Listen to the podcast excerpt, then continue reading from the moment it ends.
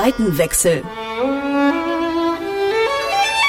Detektor FM entdeckt Klassik. Mit Gregor Schenk. Präsentiert vom Gewandhaus zu Leipzig. Ich lebe Musik. Popmusik. Das ist mein Beruf. Ich bin Musikjournalist. Aber was ist da drüben? Auf der anderen Seite. E-Musik? Hochkultur? Ist das wirklich so angestaubt, wie es klingt? Früher mussten die Leute ja auch zu irgendwas raven. Wie geht Klassik?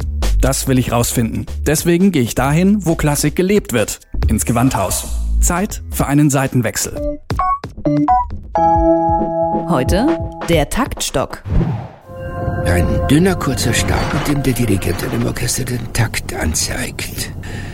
Im Englischen Baton. In den USA heißt er Beton oder einfach nur Steak.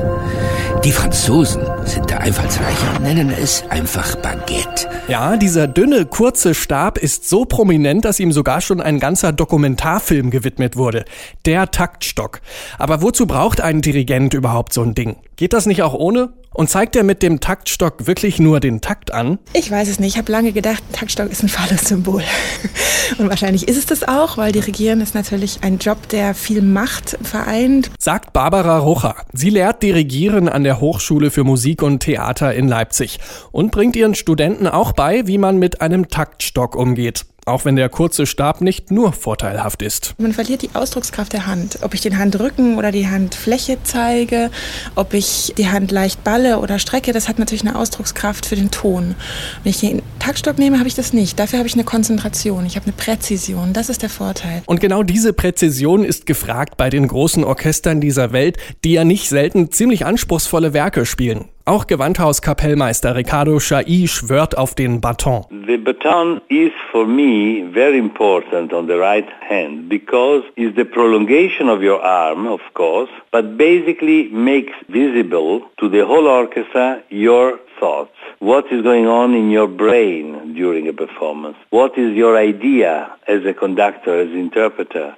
How to guide your thoughts through the gesture of the hand amplified by the baton. Der Taktstock ist für Chai eine Verlängerung des Arms. Er macht damit seine Gedanken für das ganze Orchester sichtbar. Mit den Gesten seiner Hände überträgt er diese Gedanken, der Taktstock verstärkt sie. Und wer große Orchester dirigiert, ist auf diese Verstärkung angewiesen. Eine kleine Bewegung mit der rechten Hand wirkt dank des Taktstocks viel effektiver, sagt Chai. If I make a small movement with my hand without a baton, will be a very little movement visible from distance of let's say 15, 20, 25, 30 meters. If I have the baton in my hand and I do exactly the same amount of movement of the right hand, the, the tip of the baton amplifies that almost to 50% of visibility.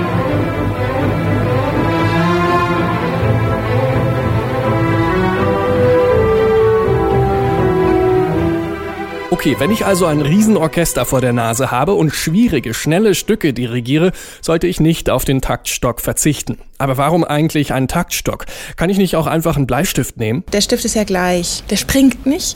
Aber der Taktstock ist ja eben vorne dünn und lang und hinten hat er den Knubbel. Und mit dem Knubbel, da ist er mehr Gewicht. Und dadurch hat er einen Schwerpunkt, der ungefähr so fünf Zentimeter über dem Knubbel ist. Und um den herum kann man ihn eben tanzen lassen. Und der Knubbel ist insofern wichtig, weil je nachdem, was für eine Hand man hat, lang, dünn, dick, äh, groß, klein, kann man den halt gut greifen oder nicht. Um rauszufinden, welcher Taktstock gut in der Hand liegt, sollte man im Musikgeschäft einfach mal ein paar ausprobieren, sagt Rucher. Dort findet man Taktstöcke in allen Formen und Größen. Und sehr wahrscheinlich kommen die meisten Modelle aus dem sächsischen Markneukirchen.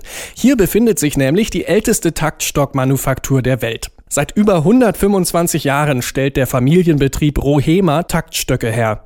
Mike Hellinger gehört zu dieser Familie und berichtet mir, wie die Arbeit in der Werkstatt abläuft. Taktstöcke werden hier in Großserien zu Tausenden gefertigt. Erstmal maschinell. Da wird ein Rundstab eingelegt und dieser wird dann im Prinzip abgedreht auf diese spitze Form und dann wird aber jeder Stab noch von Hand verschliffen, dann auf die richtige Länge gekürzt, lackiert. Die werden alle weiß lackiert, die Stäbe. Die Griffe sind völlig unterschiedlich. Wir haben Griffe, die sind aus Kork, was sehr beliebt ist durch das geringe Gewicht. Und die Korkgriffe bekommen wir aus Portugal als Rohlinge vorgefertigt. Diese werden von uns dann noch von Hand überschliffen und eben in die Stäbe eingeleimt. Es ist doch noch relativ viel Handarbeit an so einem Stab. Vorwiegend fertigen die Hellingers Stäbe aus Holz, aber auch aus Glasfiber. Die sind schwerer, dafür etwas robuster. Der Porsche unter den Taktstöcken ist aus Carbon. Das ist schön leicht und übersteht jede noch so rabiate Nutzung. Hellingers Expertise in Sachen Taktstöcke ist auf der ganzen Welt gefragt. Und so finden sich in den Auftragsbüchern auch ein paar prominente Namen. Es gibt wirklich viele Dirigenten, die da ihre eigenen Vorstellungen haben, für die wir wirklich eine Ausnahme machen und auch Sonderanfertigungen anbieten. Wir haben zum Beispiel für Herrn Barnbäum, der bekommt ein eigenes Modell, eine Abwandlung von unseren. Denn Taktstock ist nicht gleich Taktstock. Jeder Dirigent hat seine Vorlieben, sei es der Griff oder wie das Arbeitsutensil in der Hand liegt. Auch für Ricardo Chai ist das ein sehr persönliches Gefühl. Every conductor has his own wish for a baton, the way the handle should be constructed, the way you feel the, the length of the baton, and also the vibration of the baton is a very personal feeling.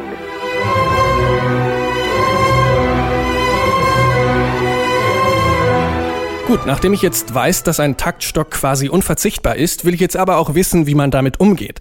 Also, wie macht man das denn mit dem Dirigieren, Frau Rocha? Die Eins geht immer nach unten, der letzte Schlag des Taktes geht immer nach oben. Das heißt, wenn ich jetzt eine Eins habe, dann schlage ich immer nur runter. Eins, eins, eins. Wenn ich eine Zwei habe, geht's runter, rauf, runter, rauf. Bei einer Drei, runter, raus, rauf, runter, raus, rauf. Vier, runter, rein, raus, rauf.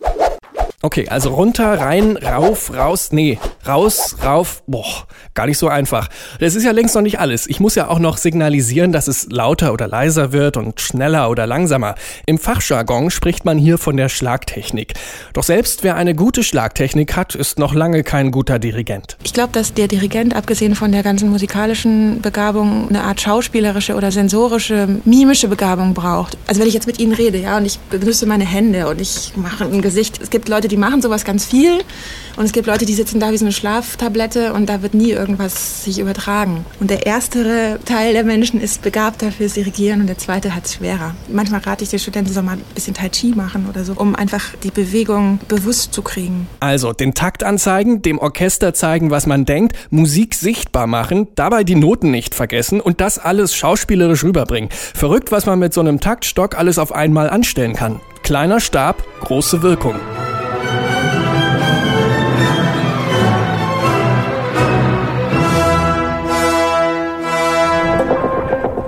Seitenwechsel. Detektor FM entdeckt Klassik. Mit Gregor Schenk. Präsentiert vom Gewandhaus zu Leipzig.